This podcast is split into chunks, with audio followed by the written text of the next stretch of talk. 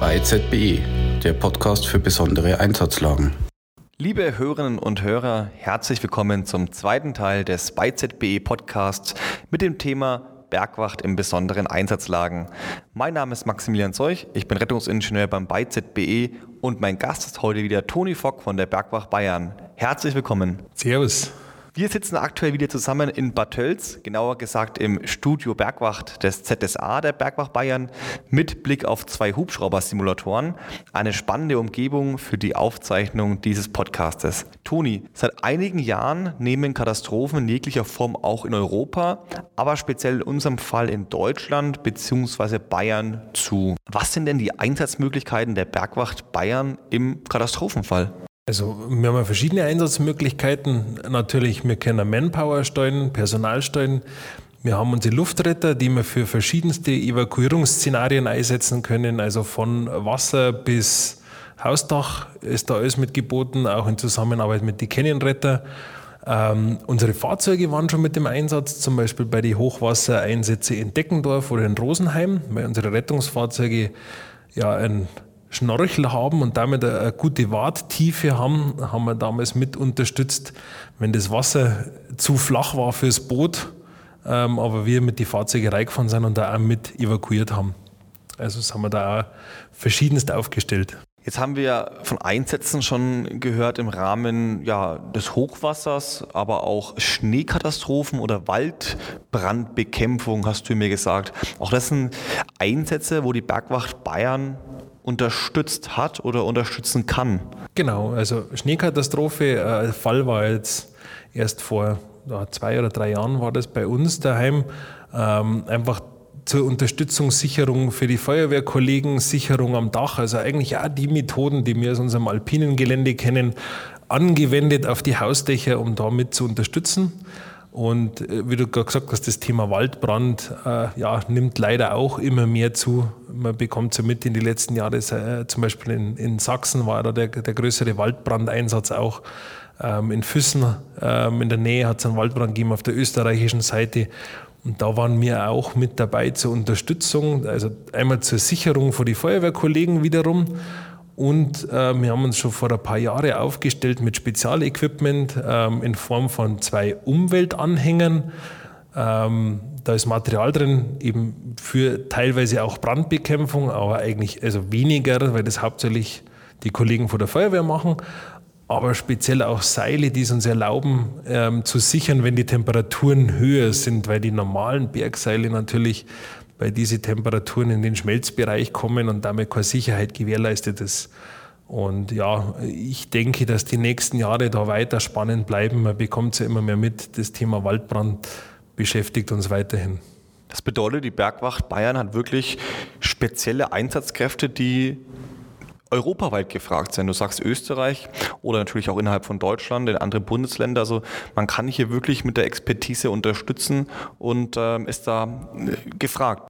Genau, also wie gesagt, wir haben die Anfragen eben gekriegt, äh, damals aus Sachsen, aber auch in Österreich waren wir schon unterwegs. Die Südtiroler Kollegen haben schon angefragt, ähm, als da Einsätze gelaufen sind. Also man hat wirklich eine Expertise in den letzten Jahren aufgebaut. Man hat schon die ersten Versuche mit der Ausrüstung gemacht gehabt und waren da ja, der Zeit vielleicht ein bisschen voraus und momentan sieht man, der Bedarf wird größer und es wird immer mehr auf uns zurückgegriffen, europaweit und sind da mittlerweile auch geschätzter Partner bedeutet, nicht nur die normale, nenne ich es einfach mal, Bergwacht-Einsätze müsst ihr bedienen künftig, sondern verstärkt halt äh, auch ja, besondere Einsatzlagen in Form von äh, des Klimawandels, wie, der, wie dem Bergwaldbrand, wie Hochwasser, ähm, wie Lawinenabgänge, als auch Muren, also Lawinenabgänge im Bereich von Geröll- oder Schlammlawinen. Es kommt alles nochmal on top auf die Einsatzzahlen drauf, nehme ich an, und auch ah, ja, die Ausbildung und die Technik wird sich verändern, aber sie wird ja nicht ersetzt, sondern sie kommt noch mit obendrauf.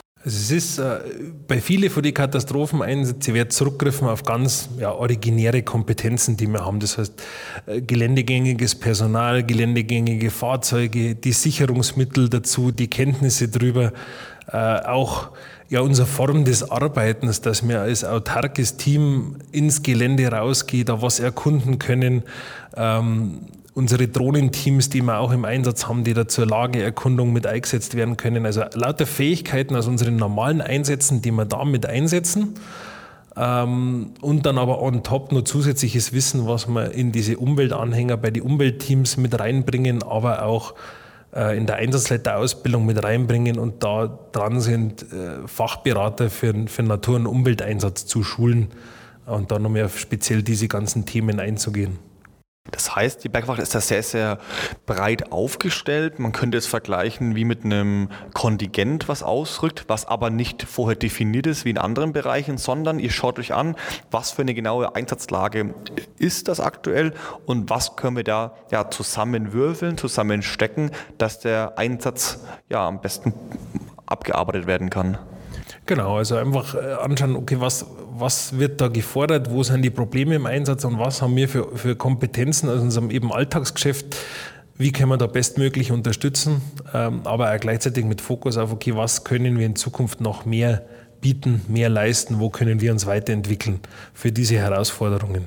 Die Bergwache ist da sehr, sehr flexibel und kann sämtliche Einheiten entsenden, wenn es notwendig ist. Genau, also wir haben da sehr, ja, wir haben sehr flache Strukturen, wie wir beim letzten Teil des Podcasts angesprochen haben, mit einfach Landesebene in Bayern, dann die Regionsebene, Bereitschaftsebene und diese flachen Strukturen erlauben uns halt auch eine gewisse Flexibilität für solche Einsätze.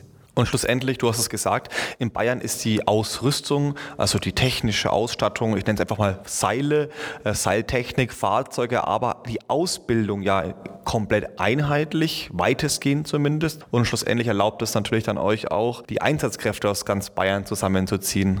Genau, also durch diese ja, standardisierte Basisausbildung durch ganz Bayern, ergänzt durch die spezifischen Ausbildungen in die Bereitschaften und Regionen vor Ort, ähm, haben wir halt einfach die Möglichkeit, da wirklich auch Personal auszutauschen, mehr Personal wirklich zu bieten und dann auch unsere Spezialeinsatzkräfte damit einzusetzen, die eben aus diesen Umweltanhängerteams kommen, aber aus unseren Führungsteams kommen mit den Drohnen und da die verschiedensten Kompetenzen dafür haben.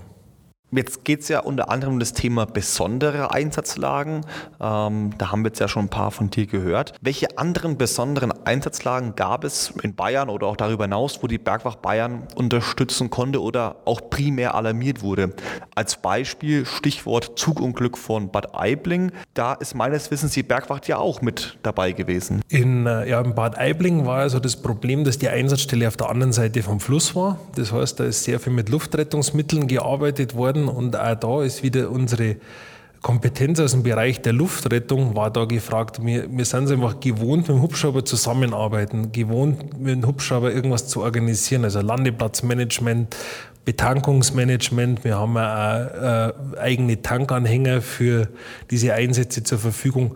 Und im Bad Aibling speziell war dann wirklich das Thema, dass die Bergwacht da diese ganze Luftrettungsthematik mit unterstützt hat aus unseren Erfahrungen von den ja, ich nenne es mal normalen Rettungseinsätze.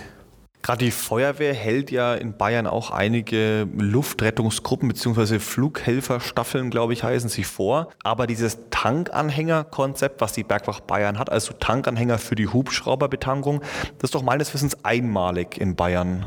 Genau, da sind wir eigentlich jetzt momentan die Einzigen, die das machen und auch über den Katastrophenschutz da die Möglichkeit haben, die Hubschrauber im Einsatzfall zu betanken oder bei großen Einsätzen zu betanken und damit halt auch wirklich ein Landeplatzmanagement abgesetzt aufzubauen, auch bei großen Einsätzen im vielleicht nicht originären Bergwachtgebiet. 2022 ähm, Großeinsatz für die Bergwacht in eurem Bereich. Der zweite dieser Art. Erzähl uns davon. Ja, äh, G7-Gipfel in Elmau. Ähm, 2015 hat es uns schon mal, ich nenne es mal, erwischt. Äh, letztes Jahr wieder. Ich meine, ja, kein Wunder, schöne Ecke, da fahren wir halt gern hier, auch ein zweites Mal. Für uns natürlich sehr aufwendig, also für die Region Hochland im, im Gesamten sehr aufwendig, ähm, da die Personalkonzepte zu stellen, das Ganze mit den Sicherheitsbereichen koordinieren, mit polizeilichen Kräften zu koordinieren, mit der Feuerwehr koordinieren. Also sehr viel organisatorischer Aufwand, sehr viel materieller Aufwand und dann auch noch letztes Jahr noch mehr erschwert durch die Corona-Thematik, dass man einfach sagt, die, die Leute, man findet nicht genug Unterkünfte für die Leute und hat da das Konzept mehr auf Dienst von zu Hause oder Dienst an den Wachen umgestellt, weil sonst einfach auch die ja, Übernachtungskapazitäten nicht mehr gegeben waren. Also neue Herausforderungen noch durch Corona noch on top dazu zum eh schon großen Aufwand und nur alles sehr kurzfristig, nachdem ja die Vorbereitungszeit nicht mal ein halbes Jahr war, effektiv. Aber wie immer hat die Bergwacht trotzdem wahrscheinlich professionell meistern können. Also ich, ich glaube, wir haben unsere Sache sehr gut gemacht. Ähm, aber es stecken auch sehr viele Köpfe dahinter, es wird sehr viel Hand in Hand gearbeitet. Und auch wie beim letzten Mal gesagt haben, es geht nur als Team, egal ob es ein Fünfer-Team ist oder 300 Leute. Äh, ja, wir sind einfach, es geht im Miteinander, nur so. Da hast du recht, das betrifft ja jeglichen Rettungsdienstbereich, nenne ich es einfach mal, oder jede Hilfsorganisation. G7-Gipfel ist natürlich wirklich eine besondere Einsatzlage, keine Frage. Was war denn dort dann die Aufgabe der Bergwacht Bayern? Also primär die Absicherung auch wieder von, von Einsätzen im Gelände. Das heißt, egal ob es da jetzt um die normalen Einsätze zu der Zeit ging, auch wenn die erstmal weniger waren, weil natürlich auch weniger Touristen oder Bergsteiger zu der Zeit unterwegs waren ähm, Absicherung von den Einsatzkräften im Gelände, also polizeiliche Einsatzkräfte, aber auch äh, alles, was da so wirklich an verschiedensten Leuten im Gelände unterwegs war, war unsere originäre Aufgabe. Und da aber auch natürlich entsprechend die Grundsätze vom Roten Kreuz, wir helfen auch jedem. Also da ging es nicht darum, jetzt nur die Einsatzkräfte abzusichern, sondern auch mögliche äh, Demonstranten, die da ins Gelände gehen oder, oder irgendwie da, da hinten Hilfe brauchen, äh, das gehört auch mit dazu und da wird bei uns im Sinne der Neutralität nicht unterschieden. Jeder, der unsere Hilfe braucht, bekommt sie auch. Wie viele Einsatzkräfte der Bergwacht Bayern waren hier im Einsatz oder wie viele Fahrzeuge auch? Also in, in Summe waren es 280 Einsatzkräfte, verteilt auf äh, ja, sieben Wachen haben wir gehabt und auch drei temporäre Stützpunkte im Gelände im Sicherheitsbereich ähm, weil natürlich mit dem Sicherheitsbereich ein Wechsel zwischen die Personen nicht ganz so einfach immer möglich ist. Und in Summe von die Fahrzeuge dürften das so, ja, so 30, 35 Fahrzeuge gewesen sein, wenn nicht sogar ein bisschen mehr. Also die Wachen waren besetzt eben mit unseren Rettungsfahrzeugen, waren besetzt mit äh, ATVs, mit Geländefahrzeugen, aber auch unsere Einsatzleitfahrzeuge waren im Einsatz äh, in verschiedensten Funktionen. Und da haben wir teilweise aus äh, anderen Bergwachten in Bayern Fahrzeuge ausgeliehen bekommen. Also da hat sich auch wieder bewährt, die Struktur der Bergwacht, dass wir auf andere Regionen zurückgreifen können, damit unsere Fahrzeug, den Fahrzeugbestand der Region äh, erhöhen können, ohne unseren Standardauftrag irgendwo in Gefahr zu bringen. Das ist ja essentiell. Also die Grundaufgabe vom Rettungsdienstgesetz muss immer sichergestellt sein. Also ich sehe schon, hat perfekt funktioniert. Schlussendlich könnte man dann ja noch mal ein drittes Mal den G7-Gipfel durchführen.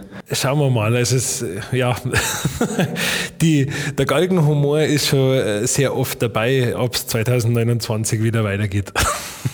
Wir sind gespannt, aber die Bergwacht ist, glaube ich, bestens gerüstet. Auf jeden Fall. Also das Konzept hat sie bewährt und das würde sich auch nochmal bewähren, wenn es sein muss. Wir werden sehen. Höhleneinsätze stelle ich mir persönlich sehr aufwendig vor und, und ich stelle mir jetzt die Frage, ist jeder Höhleneinsatz auch eine, eine große Einsatzlage oder gibt es unterschiedliche Höhlen? Stichwort Riesending-Einsatz, du hast es ja eben vorhin schon mal angesprochen.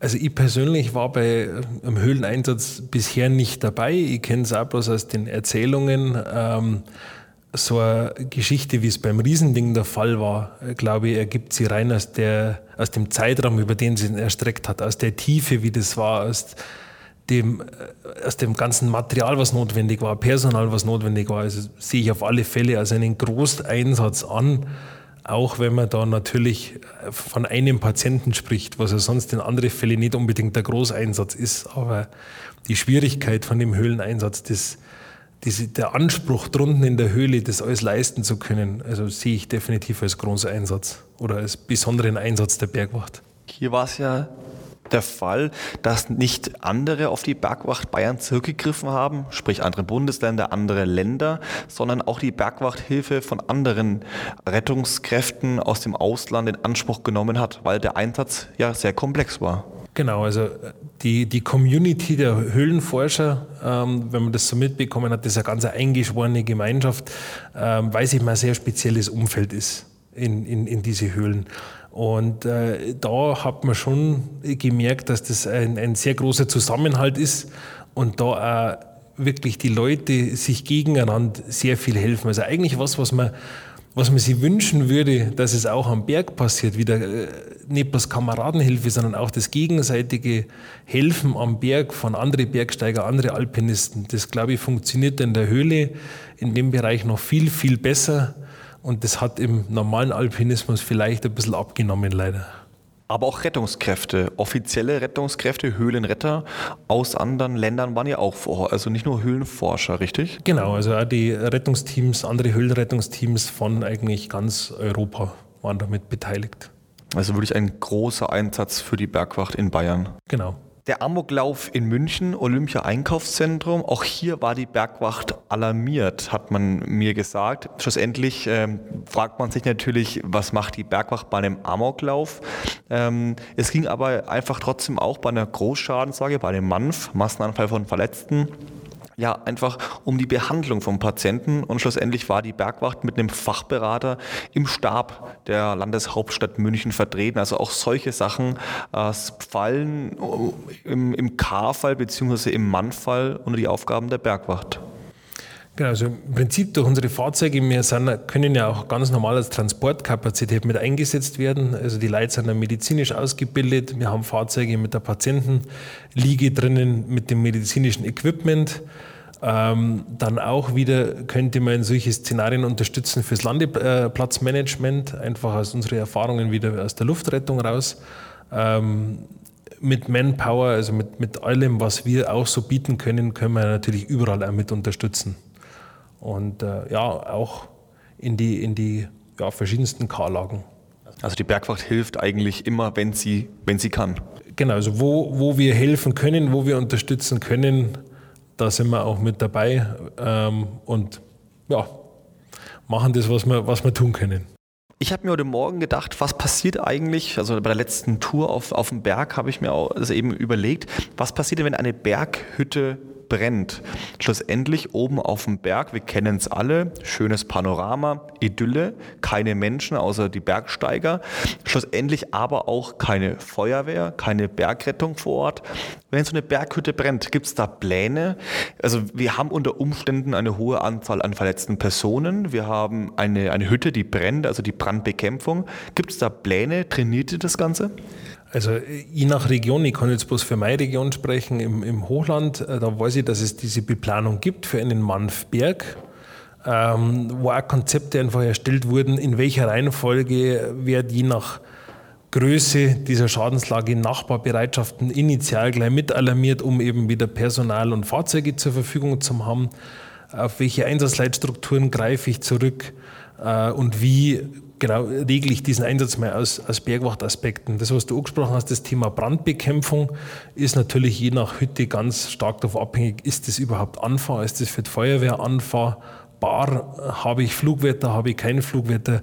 Also das sind sehr spezifische Geschichten und da tut man sich auch hart, einen Standard zu definieren, der in ganz Bayern gilt, sondern ähm, es ist ja auch schwer, Standards für alle Bereitschaften zu definieren, weil jedes Dienstgebiet bei uns hat seine Spezialitäten, sei es ein Gletscher, sei es eine Höhle, sei es ein Canyon. Also da ähm, ja, liegt schon sehr viel vor der Planung und Vorbereitung direkt in den Bereitschaften, weil die einfach wissen, was habe ich vor der Haustür und wie beplane ich das am besten. Du hast es angesprochen, Hütten können angefahren werden mit dem Fahrzeug beispielsweise über Forststraßen oder eben auch nicht, wenn sie hochalpin gelegen sind. Aber auch der Unterschied zwischen Sommer und Winter gibt es ja schlussendlich. Eine Hütte, die man im Sommer anfahren kann, kann unter Umständen im Winter aufgrund des Schnees nicht, nicht angefahren werden von einem Feuerwehr- oder Bergwachtfahrzeug. Also man muss ja auch dann das Löschwasser oder das medizinische Material hintransportieren. Also da sind wir wieder, so wie wir beim letzten Mal gesprochen haben, über unseren Spruch, bei jedem Wetter, zu, jedem Zeit, zu jeder Zeit in jedem Gelände. Da auch natürlich ein Parameter, der sich ändert, macht die Situation komplett anders und kann die Schwierigkeit auch äh, ja, deutlichst steigern. Und ähm, dann kämen wirklich Faktoren wie Logistik, wie bekomme ich das Material wohin, muss ich das zu Fuß tragen, kann ich es fliegen, kann ich es fahren, im Winter oder im Sommer. Also das ist sehr, sehr komplex und natürlich versucht man sich da ein paar Standards und äh, Leitfäden und äh, ja, schon mal Gedanken darüber zu machen. Aber im Endeffekt, ähm, ja, jede Tageslage erfordert dann wieder, dass man sich darauf anpasst. Weil gesagt, ein Parameter reicht um alles grundlegend anders zu machen. Und wenn es bloß 10 cm Schnee äh, liegen oder nicht liegen, ist schon ein Unterschied. Also die Bergwacht muss einmal wieder sehr flexibel und auch sehr spontan sein. Ja, also das auf alle Fälle. Also, äh, Leben in der Lage ist, glaube ich, bei uns das Tagesgeschäft, selbst, selbst bei den normalen Einsätzen. Aber wie gesagt, da sind wir, ja, diese, diese Eigenverantwortung von unseren Einsatzkräften, deswegen haben wir diese breite Ausbildung dass eben unsere Leute wirklich auch die Fähigkeiten haben, das zu entscheiden vor Ort oder wirklich sehen, okay, geht's noch, geht's nicht, wie reagieren wir jetzt auf die Situation. Gerade im Winter, wenn als Beispiel eine Hütte brennt oder etwas passiert am Berg und die Leute müssen ins Freie nach außen, gerade habe ich auch die Gefahr der Unterkühlung. Also ich muss ja irgendwie schauen, nicht nur die Patienten zu behandeln, unter Umständen schwer verletzte Patienten, sondern auch ja, auf die Unterkühlung achten. Ich muss die Leute vom Berg wegbekommen oder oben, stelle ich mir vor, irgendwie warm halten. Genau, also wir haben da für, für kleinere Einsätze haben wir wirklich so mobile Zelte ähm, um das zu machen. Aber ich meine, das sind nicht Zelte, wo man ein, vielleicht zwei Patienten mit viel Gekuschel unterbringt. Aber natürlich, wenn so eine große Lage ist, wo man wirklich sagen, wir müssen die Leute schnellstmöglich unterbringen, dann wird es schon sehr interessant, wie man das, wie man das löst. Also da ja, braucht man eben gute Konzepte, aber das ist schwer standardmäßig zu sagen, weil da jede Bereitschaft gefordert ist, äh, sich für den Bereich Gedanken zu machen, wie man das abwickelt. Wie genau ist die Einsatz- oder Führungsstruktur bei der Bergwacht? Also als Beispiel bei der Feuerwehr ist es ja oftmals der Fall, da ist ein Gruppenführer oder ein Zugführer dabei, der geht mit raus, erkundet die Situation, die Einsatzstelle und führt seine Kräfte vor Ort direkt an der Einsatzstelle meistens. Ist es bei der Bergwacht genauso oder sitzt da irgendein Einsatzleiter unten im Tal? Wie genau ist es in, in Bayern? Zentraler Dreh- und Angelpunkt bei uns im Einsatz ist der Einsatzleiter Berg- und Höhlenrettung oder bestellte Einsatzleiter der Bergwacht Bayern, der den Einsatz übernimmt von der Leitstelle, dann äh, die entsprechenden ja, Maßnahmen einleitet, auch für die Risikobeurteilung zuständig ist und dann in der Mannschaft, die vor Ort den Einsatz abwickelt, ähm, man da auch hergeht und sagt, okay, vielleicht jemand, der selbst auch Einsatzleiter ist, dann den Gruppenführer vor Ort macht, aber wir haben keine Gruppenführerstruktur oder extra Gruppenführerausbildung, sondern wir nehmen die aus der Riege der Einsatzleiter oder aus den ja, anderen Einsatzkräfte, erfahrene Einsatzkräfte, die halt sagen, okay, ich möchte nicht zum Einsatzleiter weitermachen oder das ja, ist nicht mein, mein Fall, Einsatzleiter zu machen, aber die langjährige Erfahrung haben und einfach super als Gruppenführer dieses Team vor Ort führen. Und schlussendlich die letzte Instanz ist wieder der, der Retter oder Retterin selber, die für ihren Ort oder seinen Ort, wo er gerade steht und den Einsatz macht, wirklich beurteilt, bin ich da sicher unterwegs oder wie versichere ich das Gelände. Das bedeutet, es gibt wirklich einen Einsatzleiter, der aber zum Teil im Tal sitzt und oben am Berg einen Gruppenführer, Abschnittsleiter in der Art, der die Mannschaft so ein bisschen führt. Aber die Bergwacht zeichnet ja schon auch aus als, ich nenne es einfach mal Idealisten, ähm, die schon für sich alleine aber auch unterwegs sind, alleine selbst auch führen können und schlussendlich ja auch auf sich selbst aufpassen müssen. Unter Umständen alleine, zu zweit eher zu dritt unterwegs, zum Teil mehrere Tage auch. Genau, also ja, wir haben den Einsatzleiter im Tal, der wirklich diese komplette Einsatzführung macht. Aber wie du schon gesagt hast, wichtig ist, der Individualist, der wo weiß, was er in dem Moment tut und selbstverantwortlich unterwegs ist. Und ich sage immer ganz nett, unsere größte Stärke, diese Individualisten, die, die wissen, was sie tun, ist manchmal auch unsere größte Schwäche, weil das sind die am schwersten lenkbaren Einsatzkräfte. Die sind es gewohnt, auch mal alleine zu arbeiten, selbstständig zu arbeiten. Ähm, und wenn dann mal ein Einsatz ist, wo ein bisschen mehr Führung notwendig ist, ähm, ja, dann stürmen die drauf los und wollen retten und wollen helfen und sind manchmal in der Führungsstruktur vielleicht nicht ganz so einfach handzuhaben. Aber wie gesagt, das ist gleichzeitig große Stärke und große Schwäche und ich glaube, das gehört einfach zu der DNA Bergwacht mit dazu. Ja, und jeder hat seine Stärken und Schwächen auch im privaten Umfeld. Genau, genau, so ist es. Aber wie du schon gesagt hast, das ist auch wieder für diese großen K-Fälle äh, interessante Eigenschaft. Wir können so ein Team nehmen, zwei, drei Leute, die gehen ins Gelände, die haben ein Fahrzeug mit dabei, erkunden das Gelände. So als Beispiel war jetzt äh, Ahrtal, dass man sagt, okay, wir können da als Bergwacht unterstützen ähm, die fahren raus mit, mit, mit einem Geländefahrzeug, die haben vielleicht noch einen von unseren Drohnenteams mit dabei, machen da komplette Lageerkundung, einmal selbstständig über zwei, drei Tage und äh, ja, erstellen da ein Bild, mit dem dann die Großeinsatzleitung entscheiden kann, wie es weitergeht.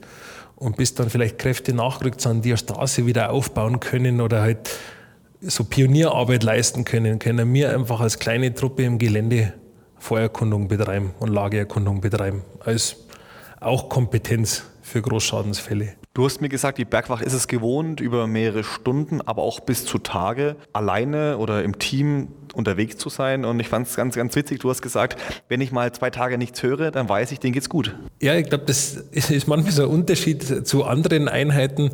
Ähm, der Bergwachtler oder Bergwachterin neigen manchmal dazu, äh, wenn, wenn nichts gesagt wird, nichts gefunkt wird, dann funktioniert es. Wenn man was hört, dann wird meistens noch was benötigt oder es läuft was nicht ganz rund. Aber das ist ja gefühlt wahrscheinlich so ein bisschen dieses Alpinisten-Gen, was da in, in die Leute drin ist. Ähm, die arbeiten selbstständig, die arbeiten autark. Sei es der Einsatz, der über ganze Nacht geht im Gelände oder einmal über längere Tage irgendwo. Also das sind durchaus Szenarien, die bei uns vorkommen. Das bedeutet, die Bergwacht hat einen hohen Autarkiegrad im Einsatz. Also im Vergleich zu anderen Rettungskräften oder Organisationen, schätze ich mal, wird der Bergwachtmann oder die Bergwachtfrau Verpflegung dabei haben, wenn der Einsatz länger dauert. Sie wird ähm, Kleidung entsprechende für die Nacht dabei haben, eine Stirnlampe, aber auch Erste-Hilfematerial für den Eigenunfall, nenne ich es jetzt mal. Also das ist perfekt ausgestattet, um autark, wie du sagst, unterwegs zu sein. Genau, also wir müssen immer davon ausgehen, auch wieder jede Zeit, jedes Wetter, jedes Gelände. Es kann auch sein, dass ein Einsatz im schönen Wetter beginnt und das Wetter schlägt um. In die Berge ja keine Seltenheit. Und dann muss ich auch darauf eingestellt sein, wie, wie komme ich denn dann weiter?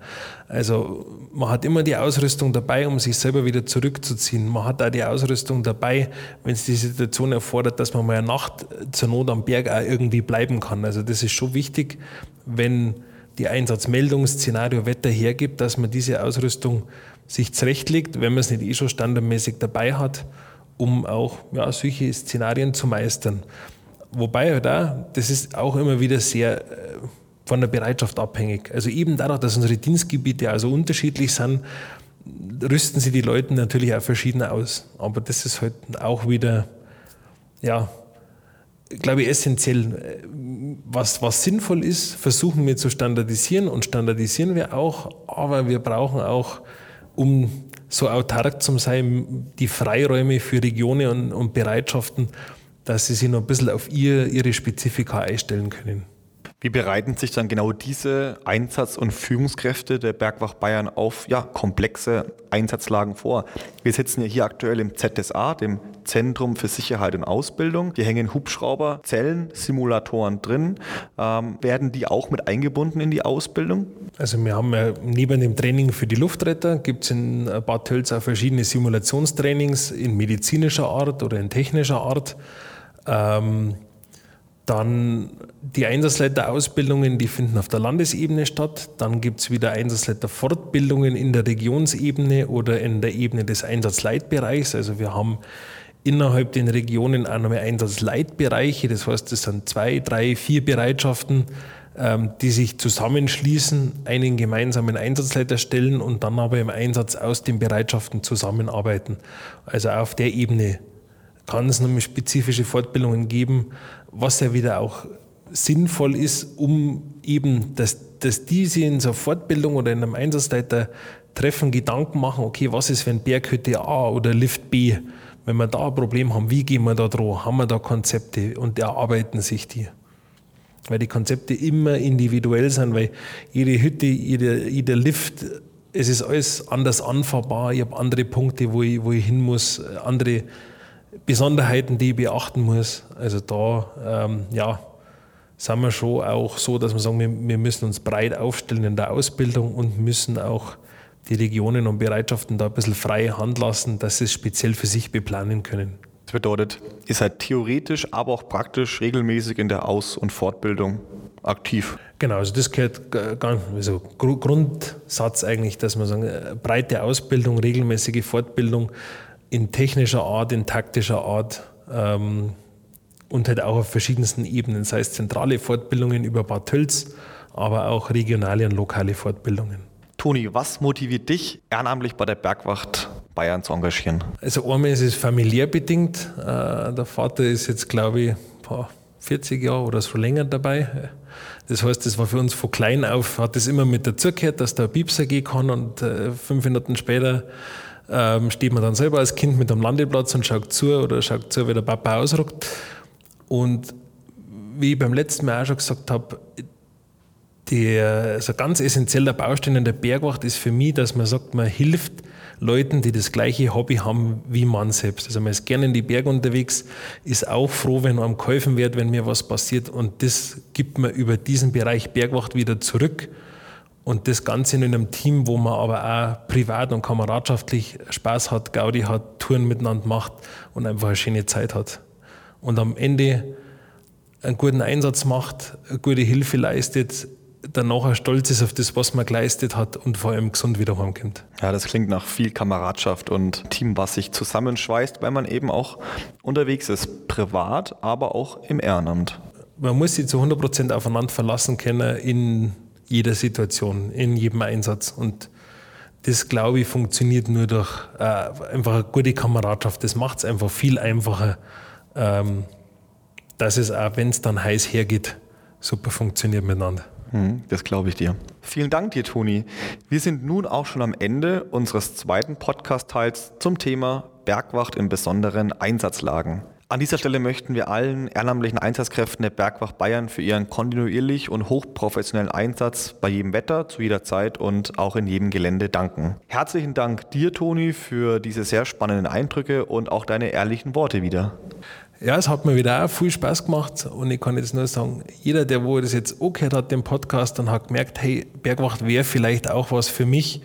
Schaut auf die Internetseite von der Bergwacht Bayern, schaut, wo bei euch die nächste Bereitschaft ist, nehmt Kontakt auf und einfach mal das Gespräch suchen, informiert euch und ich kann nur sagen, es lohnt sich, es macht Spaß. Ähm, einfach mal probieren. Ihr macht nichts verkehrt. Das stimmt. Ich fasse nochmal kurz zusammen. Die Bergwacht Bayern ist in vielen unterschiedlichen Bereichen aktiv. Einmal ganz klassisch im Tagesgeschäft der Rettung aus unwegsamen Gelände, also dem Rettungsdiensteinsatz. Aber wir haben eben auch heute gehört, vielen anderen besonderen Einsatzlagen, dem Katastrophenfall und ist da sehr, sehr gut aufgestellt. Einmal personell mit Expertise, aber auch technisch.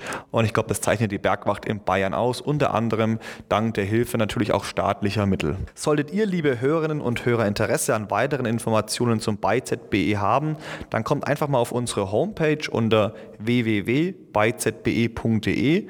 Dort findet ihr alle Termine, Blogbeiträge und auch andere interessante Informationen. Weiterhin sind wir aber auch auf Facebook, Instagram und LinkedIn vertreten. Folgt uns dort gerne und empfehle uns natürlich auch weiter. Macht's gut und bis bald, euer bei ZBE,